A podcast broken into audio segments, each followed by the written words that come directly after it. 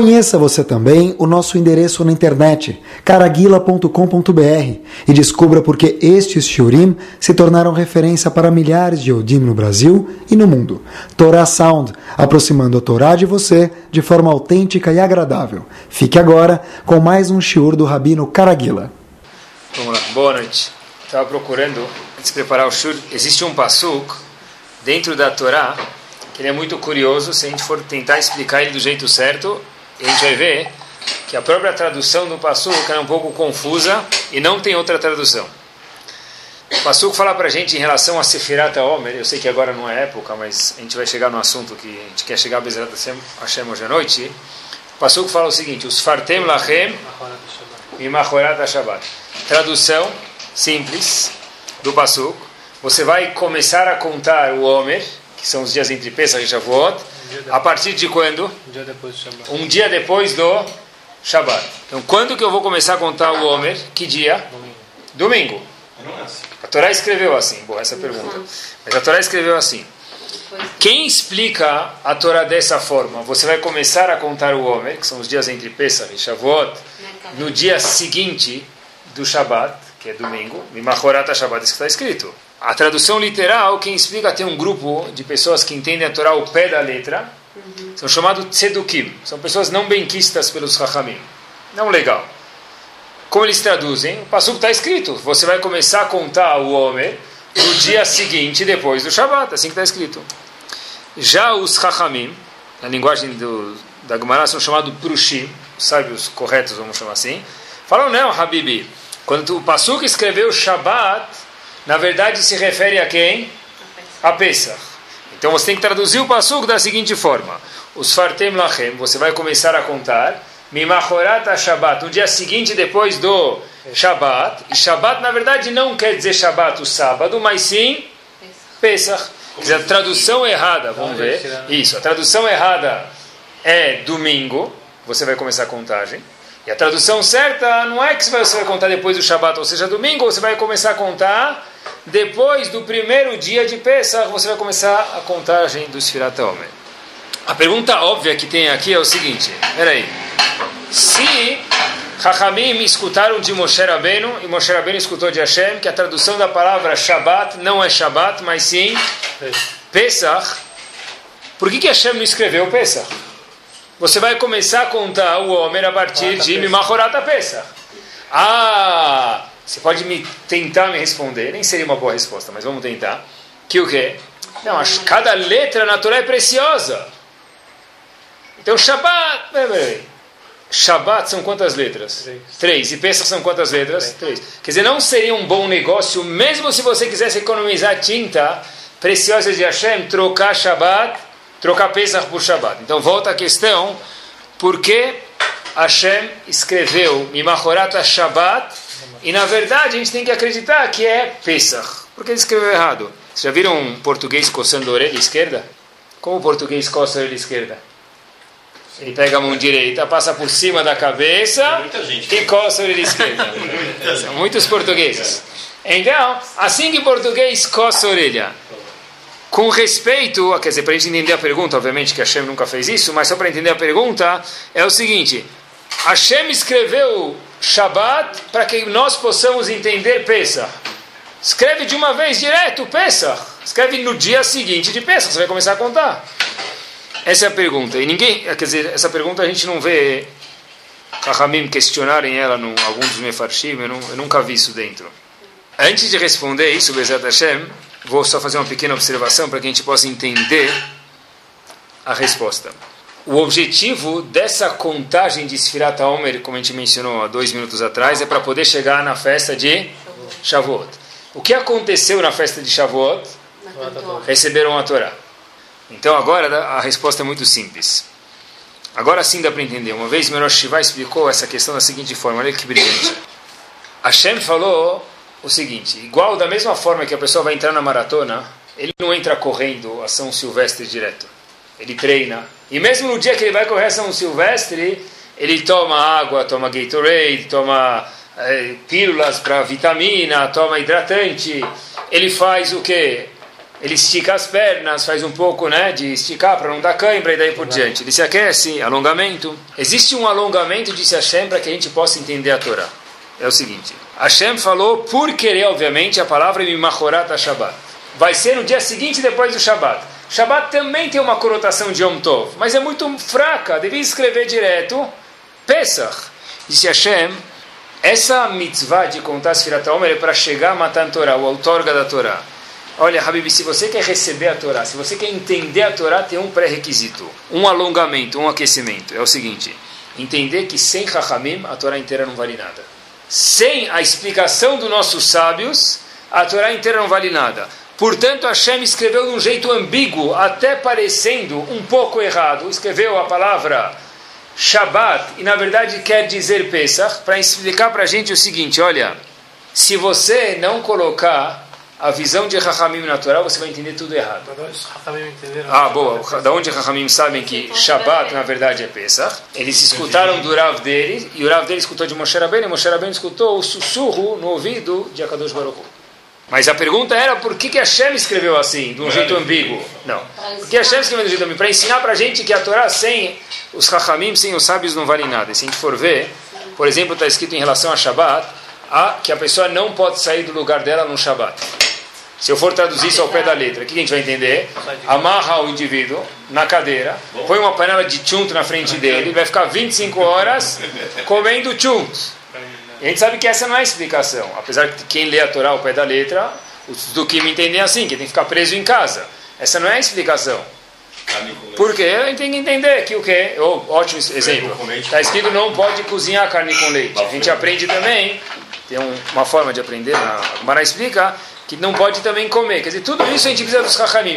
Uma pessoa que cumpre a Torá inteira, na tradução dela, essa pessoa, certeza absoluta, não vai chegar no Olam Abba. Ah, mas ele cumpriu toda a tradução, achou que sim, mas na verdade não.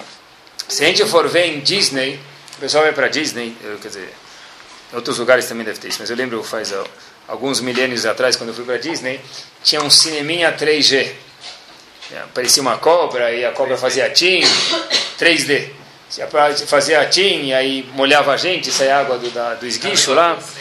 Então, é, já deve ter mudado umas 26 vezes já o filminho. Mas, esse 3D lá de Disney era o seguinte: se colocava o óculos, ficava tudo uma beleza.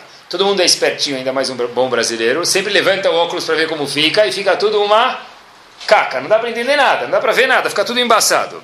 A mesma coisa, Ramim falou para a gente é o seguinte: Habibi, se você vai olhar para a Torá sem os óculos 3D, você vai ver tudo embaçado, não vai entender nada. Vai, ver ainda pior, errado. Para que a gente possa entender a Torá direito, só tem um jeito usando os óculos de Rahamim. Mas para que Hashem fez isso? Hashem fez isso, boa. Porque Hashem fez isso por querer? Hashem fez isso por querer para que a gente veja que é, Hashem fez questão de escrever de um jeito que, como se fosse, entre aspas, errado, para que a gente entenda que sem, sem Rahamim a gente não vale nada. Justo na contagem que dá para matar a Torá, que vai receber a Torá, Hashem está falando, olha, tem um aquecimento. Vai na contagem já perceber. Você falou, eu vi de Moshe, e Moshe ouviu de Hashem. Então, Isso. Então, porque Hashem não escreve direito? Porque Hashem não escreve direito, para que nós, quando vamos ler a Torá, tem que saber que a leitura dela ao pé da letra não vale nada se a gente não acreditar na Torá chegar ao pé, na Torá oral, que é a Gumará e os Chachamim. Justo para a gente perguntar essa pergunta isso, e chegar nessa conclusão. Essa, essa é a melhor resposta que, que eu já vi para essa, e na verdade é a única. O quê? Quando a gente que não tem outro jeito, porque Hashem escreveu errado por querer, entre aspas, para que a gente possa entender que sem Chachamim a gente não entende nada da Torá. E quando a gente coloca os óculos, aí sim que tem graça, né? Imagina só, pessoal, uma pessoa que não entende nada, mas uma pessoa que ele vai lá e ele entra num cinema 3D, só que ele vê, entra lá e vê as pessoas sem óculos. Ele, vê, ele, vê, ele entra sem óculos, melhor dizendo, e vê as pessoas com óculos se mexendo, assustadas, o que ele vai falar? O cara é louco. Por que vocês estão se mexendo? Eu não estou vendo nada de errado. Você não está vendo porque você não colocou o óculos. Na hora que colocar o óculos, vai entender. Exatamente a mesma coisa. Sabe que uma vez até lembrei, quando fui para essa centenário atrás para Disney e coloquei esse óculos, eu lembro que tinha um filme que era uma cobra que saía, etc e tal. E eu, um dos bichos que não é muito. Meu bicho de estimação é uma cobra. Então a cobra com óculos parecia que vinha em cima da tua cara. Minha esposa estava do meu lado, falou: "Você não gosta de cobra? Tira o óculos". Falei: "Não, quero ver como é que é", tal. A cobra veio na minha cara. Então eu, a primeira reação que tive foi dar um chute. Só que eu acertei a pessoa que estava na minha frente. Então foi o último momento que eu fiquei com os óculos na minha cara. Obviamente que eu logo tirei, pedi desculpas e fui embora. Mas uma pessoa que entende a Torá sem Rahamim é igual um cinema 3D sem os óculos. O Talmud conta pra gente muitas vezes que havia um grupo de pessoas babilônios, hoje em dia Iraque, chamados Bablai Tipshai. Seria mais ou menos o português de hoje em dia. É, tudo que dá errado a gente fala que é piada do português. Então o Talmud fala que o português antigamente são os Bavlai, os babilônios. E uma das práticas que o Chachamim desaprovam dos Bavlaim, desses babilônios, eram, fala Gmará o seguinte, olha, esses sábios, o que, que eles fazem? Eles levantam para o Sefer Torah. Babilônios bobos, tolos, o que, que eles fazem? Levantam para o Sefer Torah. E por isso que ele é bobo? Eles beijam o Sefer Torah. Porém, diz o Talmud para a gente, de uma forma não gostosa, quando passa um sábio da Torá, o que eles fazem? Desprezam. Não dão bola. Dizem, Rahamim para a gente, eles são bobos. Por quê? Porque sem os sábios, o que, que vale? A Torá. E o exemplo que a Gumarala traz é o seguinte: está escrito que uma pessoa que faz uma verá, algum tipo de haverá, ele merece 40 chicotadas. Assim está escrito na Torá. Mas vem Rahamim e explicam que são quantas? 39. Então, mais um exemplo, já deu o terceiro quarto do Shiur que sem Chachamim está errado. Então eles levantam para o Sefer Torah. No leilão paga um monte, põe limonim, tira limonim. É bonito isso. Mas se não vem acompanhado junto com o kavod dos Chachamim, dos sábios não vale nada, porque a Torá sem os Chachamim deixa muito a desejar. Olhem, uma curiosidade, a gente recebeu a Torá no Har Sinai. O que a gente recebeu no Har Sinai? Que Torá que a gente recebeu no Har Sinai? Então, uma coisa que as pessoas se confundem, está escrito claramente, isso ninguém discute. No Har Sinai, quando Hashem teve a outorga da Torá, Hashem deu para o povo judeu tanto a Torá Shebichtav como a Torá Shebel Pei. Isso ninguém discute. A Torá escrita e a Torá oral, ambas foram dadas para a gente no Har Sinai. E a Torá oral, na verdade, Hashem passou para Moshe Rabbeinu, etc. e tal, e depois veio, veio isso com o nome dos Hachamim. Mas as ideias todas foram entregues para Moshe Rabbeinu. Moshe Rabbeinu já viu tudo que Bet Shammai, Bet Hillel, Rabi Akiva, etc. e tal, iam dizer no futuro. Na época, teve uma época na nossa história, houveram muitos grupos, vamos dizer. Cada época, os Chachamim tinham certa denominação. No século X, os sábios do século X, do 7 ao 10, eram chamados Geonim. A palavra Gaon em hebraico é o quê? Gênio. Mas Geonim, na verdade, eram gênios, talvez, e por isso são chamados de Geonim. Todos os sábios dessa época, desses anos, são chamados de Geonim. Um dos Rabanim, um dos Geonim famosos, tem dois, três famosos em especial, um deles é chamado Rav Saadia Gaon.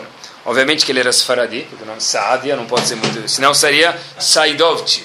Mas Rav Saadia Gaon, ele era Sfaradi, ele era egípcio, mais precisamente, ele nasceu no Egito. E Rav Saadia Gaon falou uma coisa curiosa. Não sei se nunca talvez tinha pensado nisso. Ele falou uma coisa muito bonita. Existe qual é o Echal, qual é o Arona Kodesh do Sefer Torah? Onde fica? O Arona Kodesh do Sefer Torah qual que é? Dentro da sinagoga. Só vai na sinagoga. No fundo, lá na frente da sinagoga, onde a pessoa reza, é o lugar chamado Arona Kodesh, onde a pessoa abre o Sefer Torah, fecha o Sefer Torah e guarda o Sefer Torah. Perguntou Rav Saadia Gaon o seguinte... E qual é o Arona Kodesh da Torá oral? A Torá Shebichtav, o Arona Kodesh, o armário santo é onde se guarda a Torá. Em toda a sinagoga lá na frente tem um Arona Kodesh, um lugar bonito, bem arrumado. Qual é o Arona Kodesh da Torá Shebel Pé da Torá oral? Diz Rav Saadia Gaon, por isso que precisava ser um Gaon para falar isso, um gênio. O Chacham, o sábio, essa pessoa é o Arona Kodesh da Torá Shebichtav da Torá oral. Falando em Chokhmah, para a gente ver que, que são os Hachamim, nossos Rabanim, contam que havia um necessitado. Ele estava andando na rua e ele já não ficou necessitado depois dessa história, porque ele achou uma carteira, na época, de 500 rublos. Ele encontra a carteira com 500 rublos. Era uma fortuna na época, só que era uma pessoa que precisava do dinheiro, por outro lado, era uma pessoa honesta. Ele vai no CNIS, ele entra no CNIS, e ele vê lá o anúncio na sinagoga, perdeu-se carteira, etc e tal. Ele viu que quem perdeu a carteira é um dos magnatas da cidade. Falou, olha, eu vou para ele, mesmo que eu queria muito dinheiro, teve aquele tentação, mas eu não vou pegar dinheiro roubado, vou devolver. Ele chega lá, procura o indivíduo, Monsieur Pierre, procura o cara lá, chega e fala, olha, eu achei a carteira do senhor, queria devolver. Mr. Pierre falou, muito gentil, muito obrigado pela honestidade. E eu sei, eu anunciei que quem devolvesse minha carteira, eu ia dar 10% de presente, de recompensa. Então ele conta a carteira, fala, olha, tem 550, vou dar 50 para o senhor ficar com 500. Ele abre a carteira, o dono da carteira, e vê que já tinha 500. Então ele fala para o necessitado, para o pessoal que estava precisando, falou para ele, Habib, eu fico contente, já pegou tua comissão. Então, obrigado e boa tarde. Falou para ele, como assim eu peguei minha comissão? Eu achei a carteira e já tinha 500. Mas como assim? Eu perdi com 550. Como é que você achou com 500? E 550, 500, 550, 500, ficou nessa discussão, vai e vem. O indivíduo falou: sabe o que? Vamos perguntar para o rabino, ele vai decidir. Pronto. O indivíduo razito falou: puxa, eu fui fazer a Shabbat Avedá. Não ganhei nem a recompensa e fui humilhado. Então foi no Rav, foi no Bedin. Chega lá no Rav, o magnata da cidade, o. Simples. Chega lá, o Rav escuta os dois, e o Rav vira para o magnata e fala: Eu confio no senhor. Razito. O cara lá que devolveu a carteira, a pessoa simples ficou já arrasada. Fui fazer a mitzvah, fui envergonhado, não ganhei recompensa e o rabino ainda está dando confiança para o outro. Então ele fica lá todo assustado, fica meio confuso. E o Rav repete: Eu confio no senhor, magnata. A carteira vai para o necessitado. Aí esse magnata falou: Como assim? Você confia em mim, que tinha 550, mas a carteira vai para o necessitado? Isso que é um raham de verdade. Disse ele sim. Por quê? Falou, olha, o senhor é honesto, não é? O magnata falou, claro que eu sou. O senhor perdeu uma carteira de 550 rublos. Esse aqui podia ter encontrado a carteira e colocado no bolso. Ele foi gentil e honesto de te devolver. Se ele fosse desonesto, o que ele poderia ter feito? Embolsado o dinheiro. Fato que ele devolveu, eu assumo que ele é honesto. E eu assumo que o senhor também é honesto. Deve ser que ele encontrou a carteira de outra pessoa. Então, eu confio no senhor magnata, eu confio nele. Os 500 rublos ficam com a pessoa simples que encontrou. E o senhor, esperamos que o outra pessoa que encontre a carteira venha bater na sua campainha e depois você dá a comissão para ele. Isso, na verdade, é um raham mesmo. Aconteceu também, eu vi outra vez, li uma história, o Rav da dinastia de Brisk, Rav Yitzhak Zev Soloveitchik, famoso Rav de Brisk, 1900. Ele, na época, na época dele, tava, teve muitas perseguições, 1900, contra os Eudim, comunismo e toda essa história toda aí, contra os ismos. E um dos membros da comunidade dele estava sendo Hayav Mitam, merecia morrer. Por quê? Porque eles, o governo pediu para as pessoas tinham que fazer shmirá, tinham que cuidar, mas não é cuidar da bandeira, é cuidar do, da cidade mesmo. E quando foram cuidar da cidade, falaram para que um dos membros da cidade dele adormeceu no ponto. E por isso o governo falou que esse cara merece morrer porque ele deu um mau exemplo para as outras pessoas que cuidavam da cidade. Perguntaram para o indivíduo da comunidade qual é seu último pedido. Ele falou: Eu quero que o meu rabino venha conversar comigo antes de eu ir embora desse mundo. Quem era o rabino dele? O Rav de Brisk. Chegaram para ele e o Rav falou: Eu me recuso aí. A comunidade escutou, ficou quieta, ficou um pouco de vergonha, deixou passar. Semana seguinte, falam para o rabino de Brisk: Olha, o governo prendeu essa pessoa e o senhor é o pedido dele. Ele falou para o senhor vir visitar e o senhor está se recusando aí? Os guardas vieram falar, a gente vai ter que tomar o senhor. Falaram, não, não, eu estou me recusando aí. As pessoas da sinagoga começaram a ficar preocupadas, falaram, olha, amanhã vai vir o governador, o Kussar, vai vir matar a gente. Como assim o senhor se recusa aí? Então eles falaram, sabe o que? Vamos resolver isso de um jeito simples. Pegaram o chamash do Cris. O chamash do Cris tinha uma barba de 18 metros. Ele andava, as pessoas tropeçavam na barba dele. A pessoa assim, tá bom, vamos pensar que ele é o Rav do Cris. Vamos mandar ele lá, fazer o último pedido, falar com o prisioneiro, e acabou, a gente vai ficar livre. Chega o Shamash lá, falar com o prisioneiro, etc e tal, e o prisioneiro, a primeira coisa que fala para ele é o quê? Cadê o rabino? Obviamente entregou o ouro. Todo mundo viu que não era o Rav de Brisk. A comunidade começou a ficar muito preocupada porque o povo estava agora, não só aquela pessoa ia estar em perigo, estavam com medo que os Yehudim todos iam ficar em perigo. Depois de algumas semanas, conta a história, depois de duas semanas a sentença muda, e esse Yehudi, que adormeceu no ponto e tinha sido Hayav Mitam, merecia morrer, foi absolvido. A história terminou bonito, mas a comunidade foi tirar satisfação com o Rabino de Bris, falou para ele, olha Rabino, se você tem sorte, a gente percebeu agora.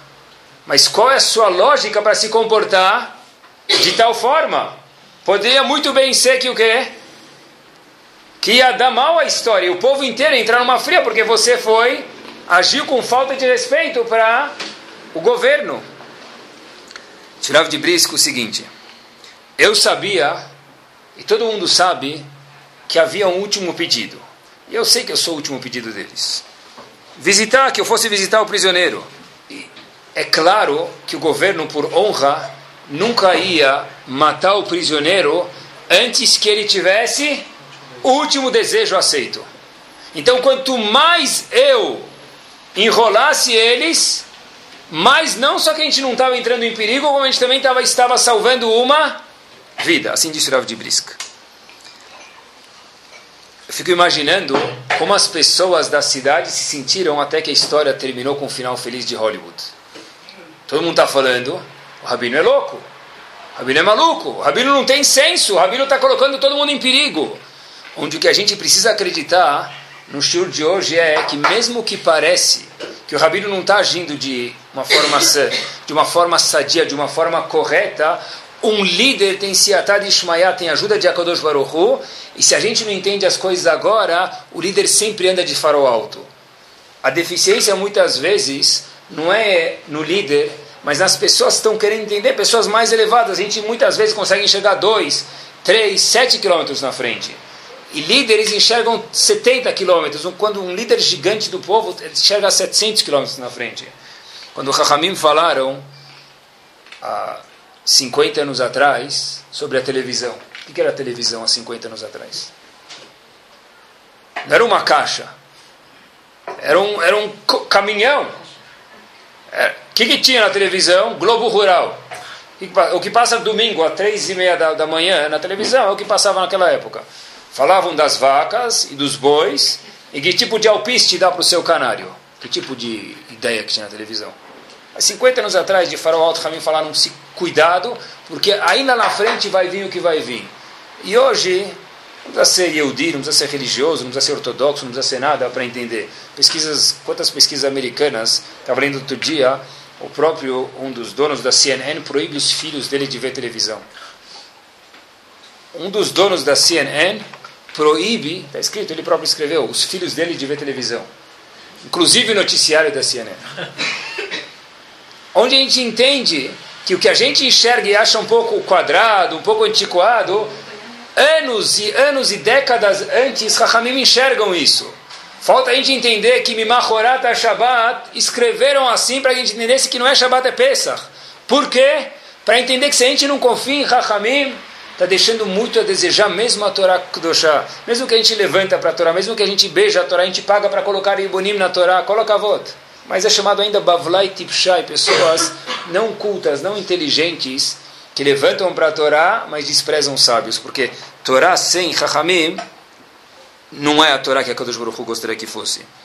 E essa Chokhmah só existe nos nossos Chachamim mesmo. Sabe o que aconteceu há uma década atrás? Talvez hoje não seria surpresa, pelas, pelo histórico que a gente já conhece um pouquinho do mundo, mas há uma década atrás era.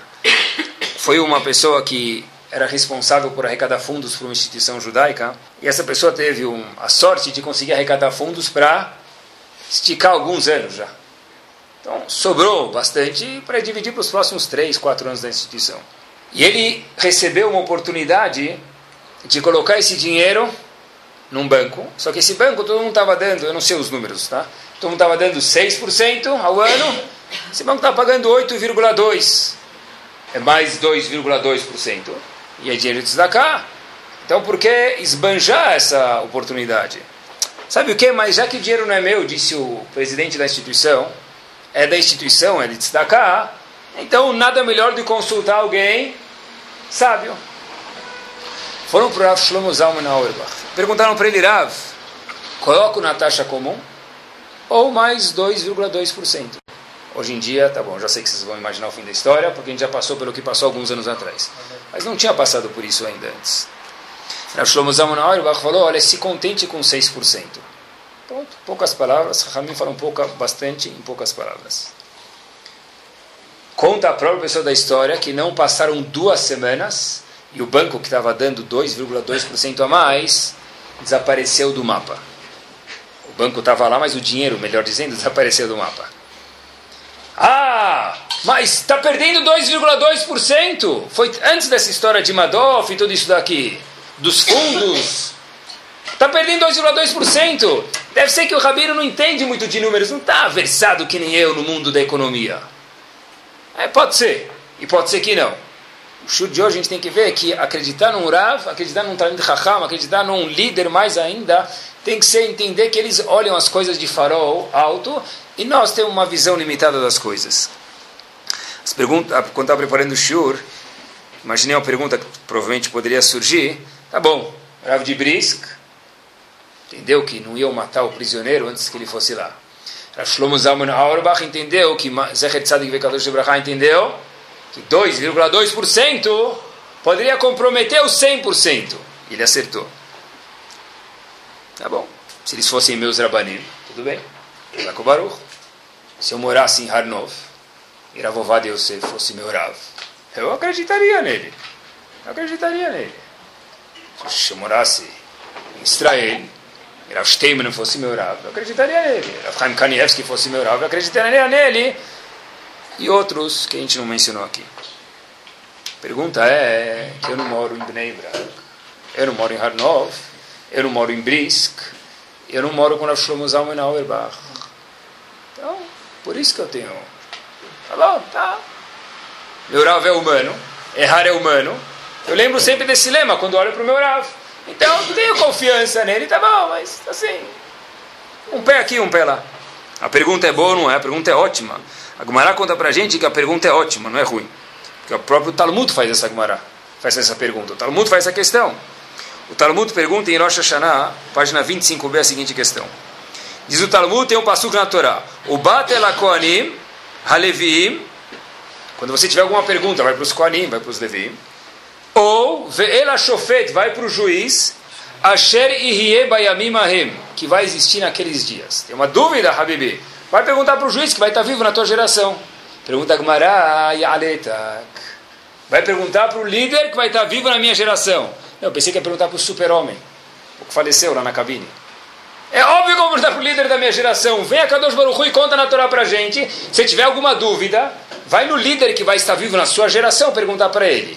O Talmud fala, mas isso é óbvio. Para quem eu vou perguntar? Para o líder da geração de 200 anos atrás? Eu não tenho como perguntar para ele por enquanto, a gente ainda não fez curso de profecia. Então o que, que a Torá veio falar para a gente? Pergunta para o líder que vai estar vivo na tua geração. Diz o Talmud para a gente o seguinte: assim Rashi explica a Gumará, a geração tem o que ela precisa ter.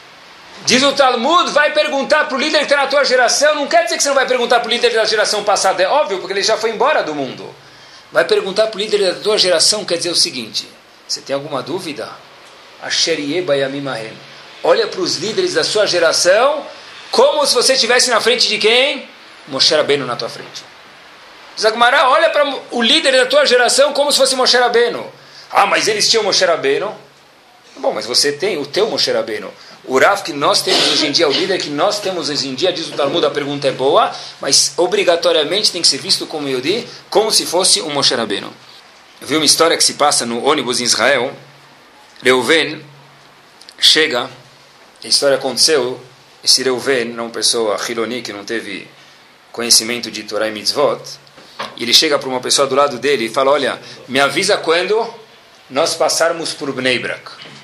Falou para o indivíduo que estava, colega estava do lado dele, falou, olha, quando nós passarmos por Bnei Brak, por aquele lugar lá, aquela cidadezinha lá em Israel, me avisa quando o ônibus estiver passando. Tá bom. Disse lá o, o indivíduo religioso para essa pessoa que não tinha conhecimento de Torá, falou Shimon para Reuven, olha, a gente já chegou, estamos passando agora para o não vamos entrar, mas o ônibus, o trajeto do ônibus agora, nos próximos três minutos, está passando por Bnei Brak. Reuven, aquela pessoa que não tinha conhecimentos religiosos, tira um objeto do bolso, bem dobrado, em oito, abre, abre, abre, abre mais uma vez e coloca na cabeça. O objeto mais famoso como kippah. Passaram-se os três minutos. Ele pergunta para Reuven pergunta para Shimon, já terminou Bnei Brak? Ele falou, olha, aqui já não é mais Bnei Brak. Ele tira a kippah de novo, dobra em oito e Filata Derech, Bosek, coloca de novo no bolsinho. Perguntou, perguntou para ele, fala, Habibi, Shubakir, o que aconteceu? O que, que tem aqui que você está colocando aqui pá, passando aqui pá? O que, que tem aqui? Tem Yom Kippur hoje na Bnebra? O que, que você está fazendo? Disse Reuven, pessoal, olha que era um líder, olha como sabiam que era um líder mesmo. Reuven falou, olha, como você pode ver, eu não, não coloco tefilim, não pratico, não pratico mesmo, nunca fui educado para isso, nunca, nunca me ensinou direito. Mas eu li bastante sobre um Rav que morou nessa cidade. Um Rav, não sei se o senhor já ouviu falar. Falou, quem é? Razonish. Ouviu falar? Falou, claro, ele é famoso. Falou, Olha, eu vi que ele morou nessa cidade, eu li tantas histórias sobre ele. Em respeito a ele, cada vez que eu passo por Bnei Brak, que é a cidade onde ele morou, eu coloco essa kippah na minha cabeça. Isso é, apesar de não fazer, ter respeito. Respeitar o Rav, e faço questão de colocar esse parênteses aqui, não quer dizer que amanhã nós vamos sair de capota na rua, de Streimel, barba, e sair andando falando oi, oi, oi, oi, oi, oi, ai, ai. Eu sei que meu rabino é muito mais religioso do que eu, eu sei que ele vai me falar para fazer 200 coisas, e eu não vou fazer tudo isso. A pessoa tem livre-arbítrio de fazer o que ele quiser. Mas respeitar coisas gerais, respeitar ideias que Rahamim falam que isso é importante, a pessoa pode fazer ou não fazer. É uma escolha dele, isso com Hashem. Mas não existe falar, eu, eu acho que isso é besteira. Como assim eu acho que isso é besteira? A pessoa estudou uma vez sobre alguma lei. Tfilin, Rashi Rabinotam. Estudou uma vez, abriu o Johanu falou que tem dois tipos de tfilin. Estudou uma vez, 15 minutos, entre Minhai Arvit. Aí o Rav explica que é importante colocar de Rabinotam, vamos dizer. O indivíduo pode colocar ou não colocar. O que ele não pode falar é, isso é uma besteira. Porque ele estudou 15 minutos, ele acha que agora ele virou Hambashi.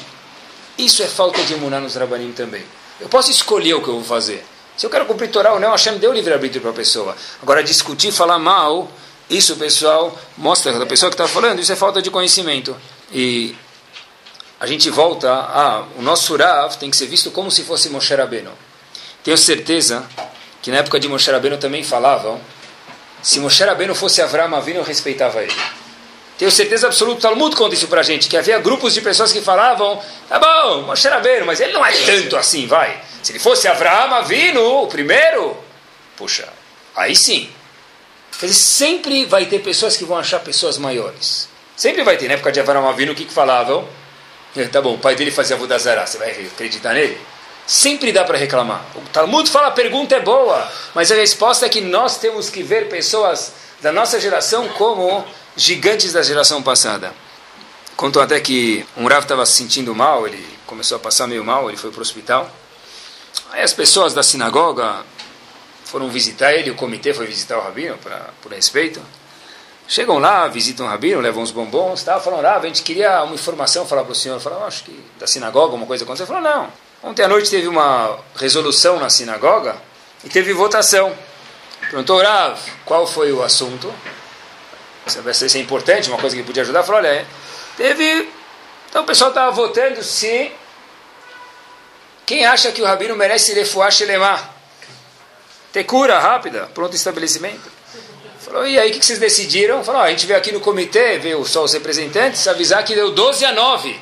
Deu 12 a 9 o senhor mereceu lefuar Shelemah. Tá bom? Sempre tem gente, pessoal, que vai reclamar. Sempre tem, mas que nós não sejamos nós somos, somos do, do, grupo dos 12 não dos 9. Na prática, o Shulchan Aruch traz algumas leis, eu faço questão todo o de tentar centralizar com algumas coisas práticas, então eu li algumas vezes e procurei duas ou três alahot, talvez fossem mais relevantes para a gente. Diz o Shulchan Aruch o seguinte, existe uma questão no Shulchan Aruch, se eu posso, enquanto falando com o Rav, falar, vamos dizer que o Rav chama X, fala, olha, Rav X gostaria de falar com você. Existe uma questão no Shulchan Aruch.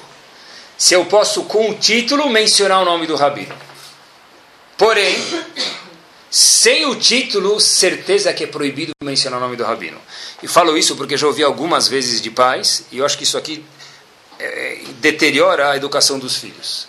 O pai chega e fala: onde você vai rezar? Vou rezar na sinagoga Schnitzel. Eu sei que não tem nenhum Rav Schnitzel, por isso que estou falando. Vou rezar na sinagoga do Schnitzel. Como assim? Se fosse né, respeitoso, Rav Schnitzel. Não existe eu vou rezar na sinagoga dele. Como assim vou rezar na sinagoga do Schnitzel? Shulchan Aruch. Está no código de leis isso. Hoje que está estudando hoje. Kavod Arav. Respeitar o líder, respeitar o Rav é proibido. Não é mais fofo. Não é mais chique. Não é ele ser pastor. É proibido chamar o Rav pelo nome dele, sem o título.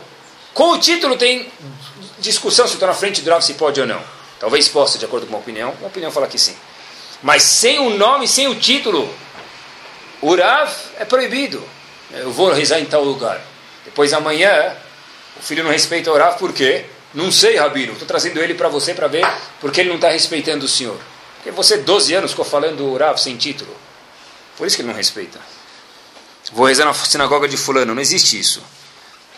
Sabe que o Shulchan Ruch até fala, o Rav da pessoa, a pessoa não pode nem tirar o tefilim da cabeça na frente dele. Ah, quer dizer que a gente tem que abrir outra sinagoga, uma para o Rav, uma para a gente? Não. Você vira um pouquinho a cara em direção, fora da direção do Rav. Ah, mas já é simples isso, é, já é demais isso. Descobrir a cabeça ou a careca para alguns na frente do Rav, isso é falta de respeito. Quer dizer, para a gente ver até onde vão as leis do Shulchan quanto que a gente deve respeito para eles. Um Rav, por exemplo, a gente entra num Betacneset, o Rav, enquanto o Rav está no campo de visão de, da, da, dos congregantes, ele não chegou na cadeira dele ou não sentou, é proibido que a gente sente.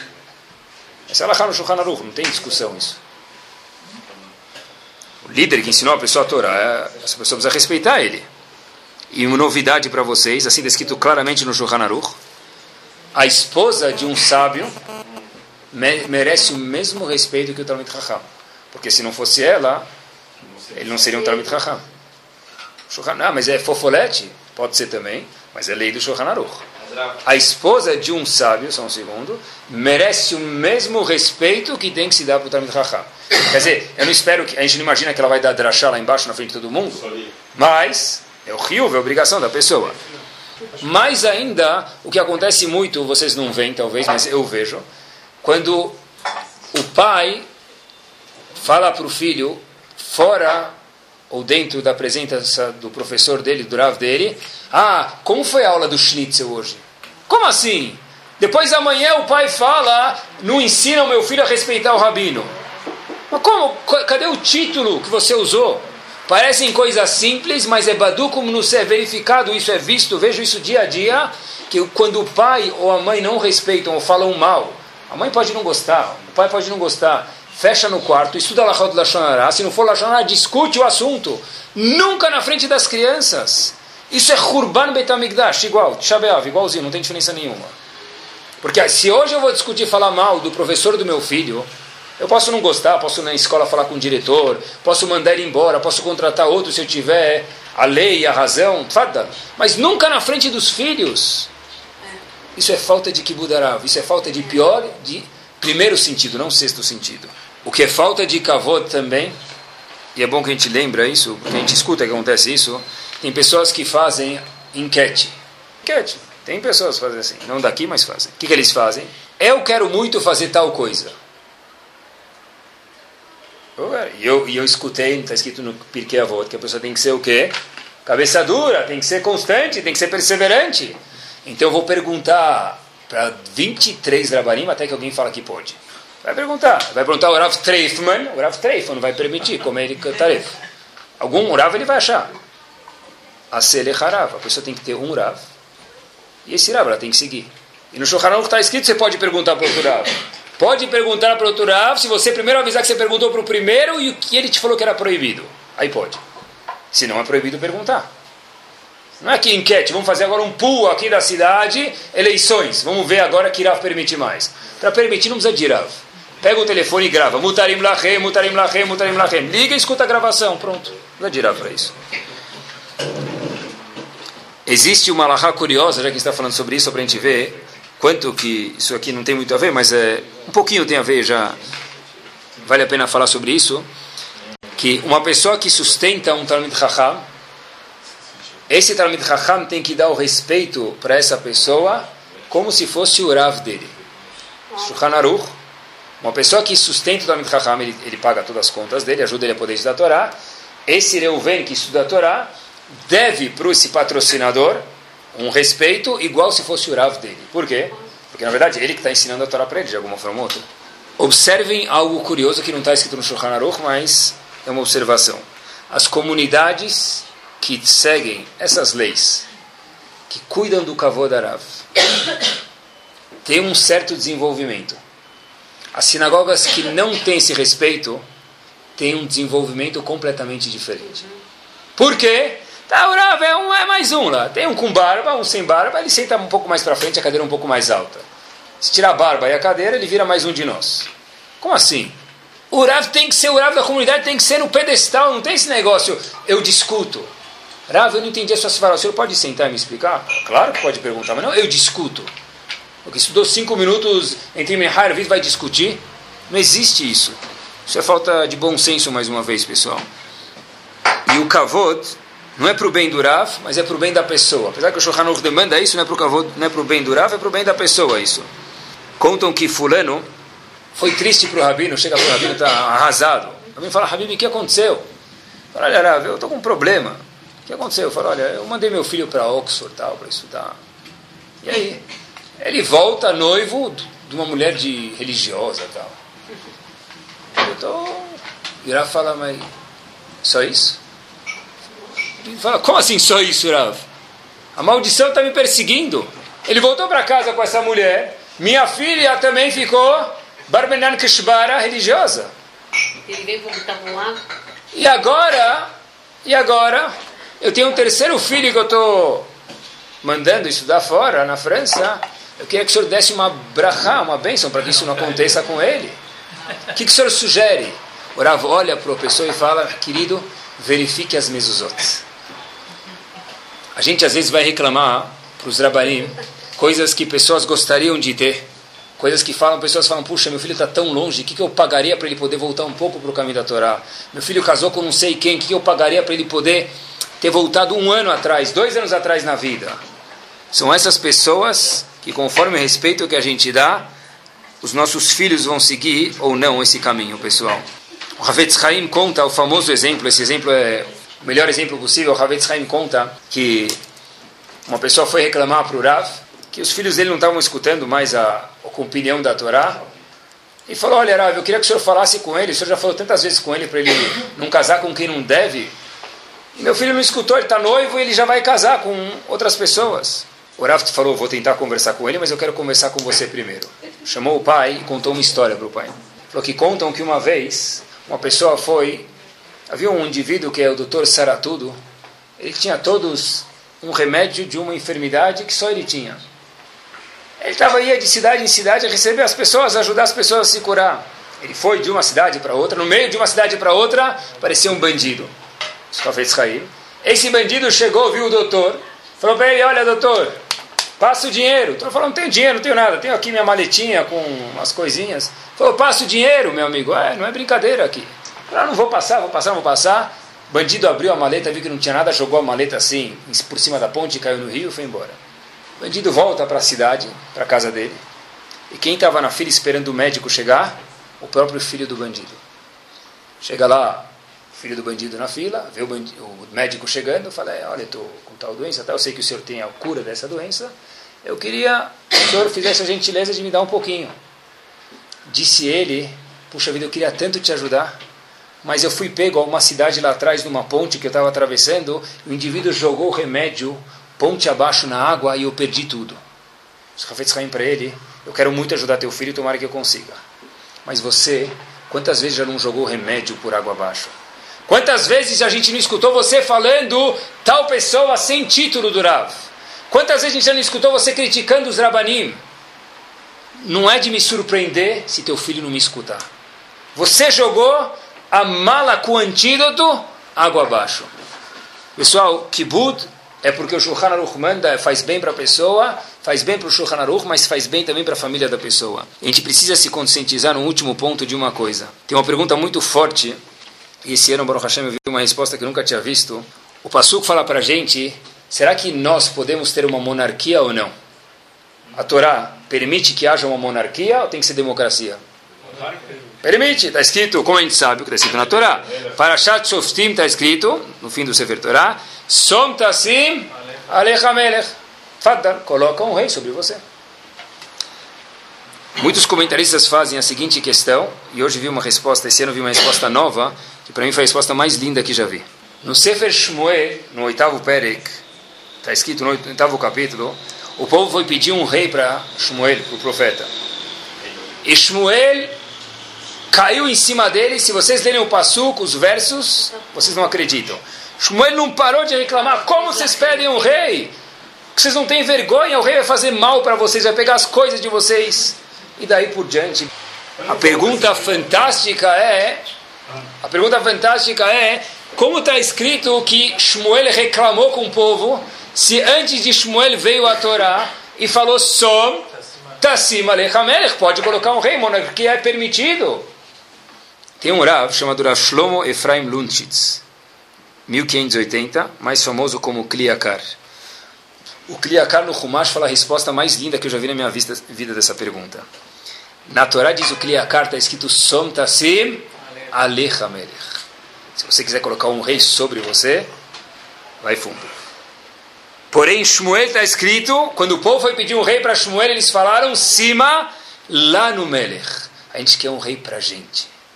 Diz o Kliakar o seguinte, o que a Torá permitiu monarquia e pode, não tem problema nenhum, é somtassim alecha melech, alguém que vai dominar, vai mandar, vai ser acima de vocês.